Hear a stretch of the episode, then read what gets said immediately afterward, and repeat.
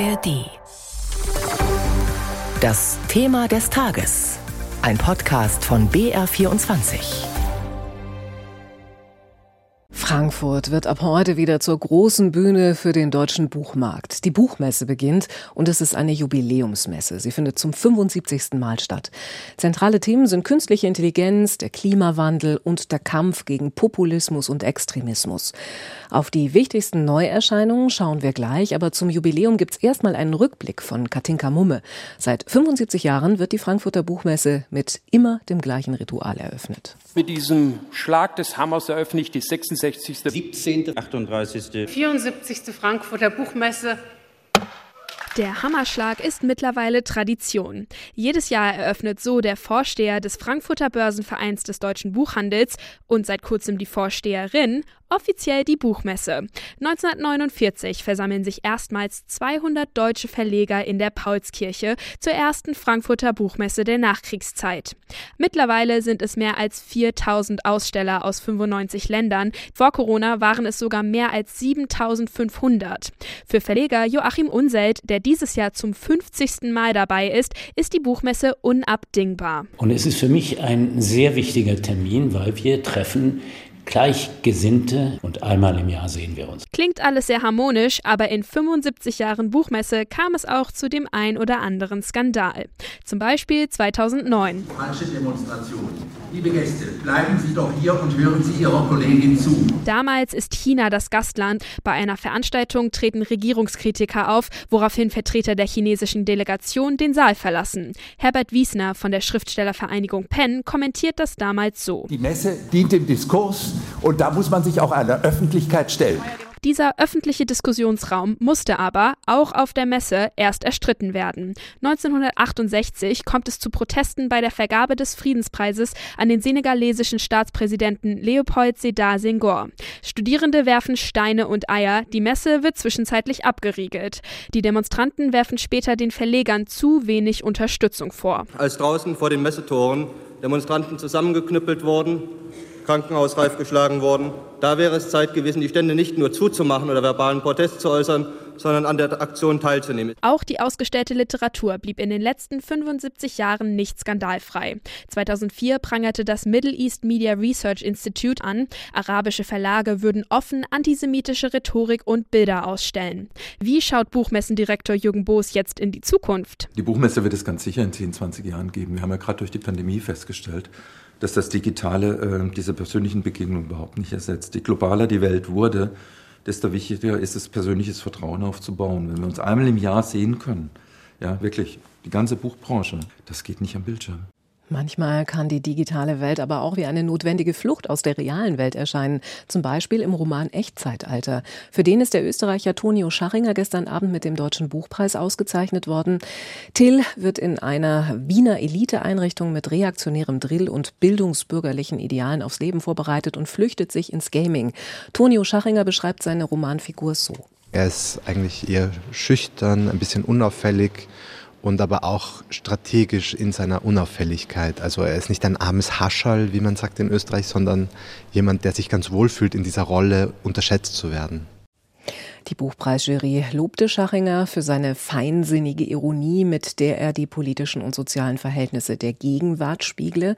Die Auszeichnung für den besten deutschsprachigen Roman des Jahres ist mit 25.000 Euro dotiert und sie wird traditionell am Vorabend der Buchmesse verliehen. Heute ist der offizielle Auftakt, morgen dürfen dann Fachbesucher aufs Gelände und ab Freitag dürfen alle rein. 75 Jahre Buchmesse. Das könnte ein Grund zum Feiern sein, wären da nicht die vielen Konflikte auf der Welt, wie Simone Thielmann berichtet. Es ist noch gar nicht richtig losgegangen, da hat die Buchmesse ihre erste Diskussion. Wie umgehen mit Israel-Kritik oder sogar Antisemitismus? Die palästinensische Autorin Adania Schibli erzählt in ihrem Roman eine Nebensache von der Vergewaltigung eines Beduinenmädchens durch israelische Soldaten. Eine wahre Begebenheit und ein radikaler Roman, der während der Messe mit dem Literaturpreis für Literatur aus dem globalen Süden ausgezeichnet werden sollte. Doch das sorgte für Kritik. Die israelischen Soldaten, die einem fast maschinenartig vorkommen in dem Buch, die sind im Grunde genommen Täter ohne jegliche Kontextualisierung drumherum. Und das ähm, empfinde ich als strukturell antisemitisch lesbar. Sagt der Literaturkritiker Ulrich Noller, der bereits im Juni aus Protest an der Wahl aus der Jury für den Literaturpreis ausgetreten ist. Messedirektor Jürgen Boos, auch Vorstandsvorsitzender des Vereins Litprom, der den Preis verleiht, sieht die Sache anders. Die Verleihung fand aufgrund ausschließlich literarischer Kriterien statt. Eine unabhängige Jury hat entschieden. Ich habe allerdings von dem Verlag gehört, dass es der Autorin im Moment sehr schlecht geht ja, durch die Situation, dass sie wahnsinnig betroffen ist. Die Diskussion ist den Beteiligten wohl ein bisschen zu heiß geworden, denn die Preisverleihung soll angesichts des Terrors in Israel, so heißt es nun, erst nach der Messe stattfinden. Das Thema aber bleibt. Unklar nur, ob Autorinnen und Autoren aus dem Krisengebiet überhaupt nach Frankfurt reisen können.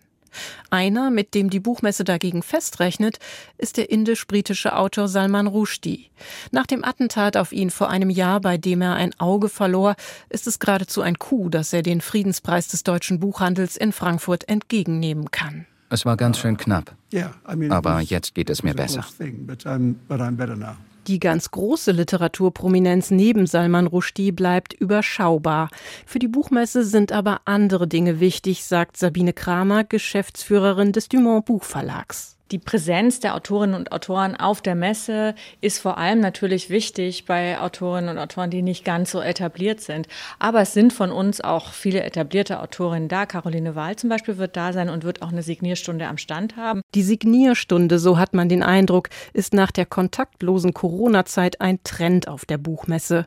Die Messe hat eine eigene Meet and Greet Zone eingerichtet und auch die junge und boomende Szene der New Adult Literatur, Literatur also, die sich an junge Erwachsene richtet und meist von romantischer Liebe im College-Alter erzählt, auch diese Branche setzt besonders am Besucherwochenende auf Live-Begegnungen mit den schreibenden Stars. Wie sammeln Rechtsextremisten Spendengelder ein? Wie ermittelt man an einem Tatort unter Wasser wie der Erdgaspipeline Nord Stream? Und wie bereiten sich deutsche Landkreise auf einen Katastrophenfall durch Hackerangriffe vor? Die Antworten darauf und viele weitere Recherchen gibt's bei 11KM, der Tagesschau-Podcast. Jeden Tag von Montag bis Freitag ein Thema in aller Tiefe. Und ein paar Tage später macht dann so ein Screenshot eine Runde. Ein Screenshot, den jemand angefertigt hat von einem Server. Und da sieht es aus wie eine ganz normale Windows-Fehlermeldung. Und in dem Fall stand da aber fett oben drüber, Landkreis Anhalt-Bitterfeld, you are fucked. Das ist ja eine harsche Ansprache. Das ist ja eine Message. Das ist die erste Message von Hacker, die ah. dir damit den Mittelfinger einfach zeigen. Die dir okay. damit zeigen, jawohl, du hast dir nicht nur irgendwas Komisches eingefangen, sondern du wurdest gehackt. Böses. Du wurdest gehackt, genau. Mit 11KM, der Tagesschau-Podcast, erlebt ihr jede Folge ein aktuelles Thema. Ganz nah dran mit Journalistinnen und Journalisten der ARD und ihren Recherchen. Ob Politik, Wirtschaft oder künstliche Intelligenz. Wir nehmen euch mit ins Geschehen. Investigativ, spannend und nah erzählt. 11KM, der Tagesschau-Podcast, findet ihr in der ARD Audiothek und überall, wo es Podcasts gibt. Ich freue mich auf euch.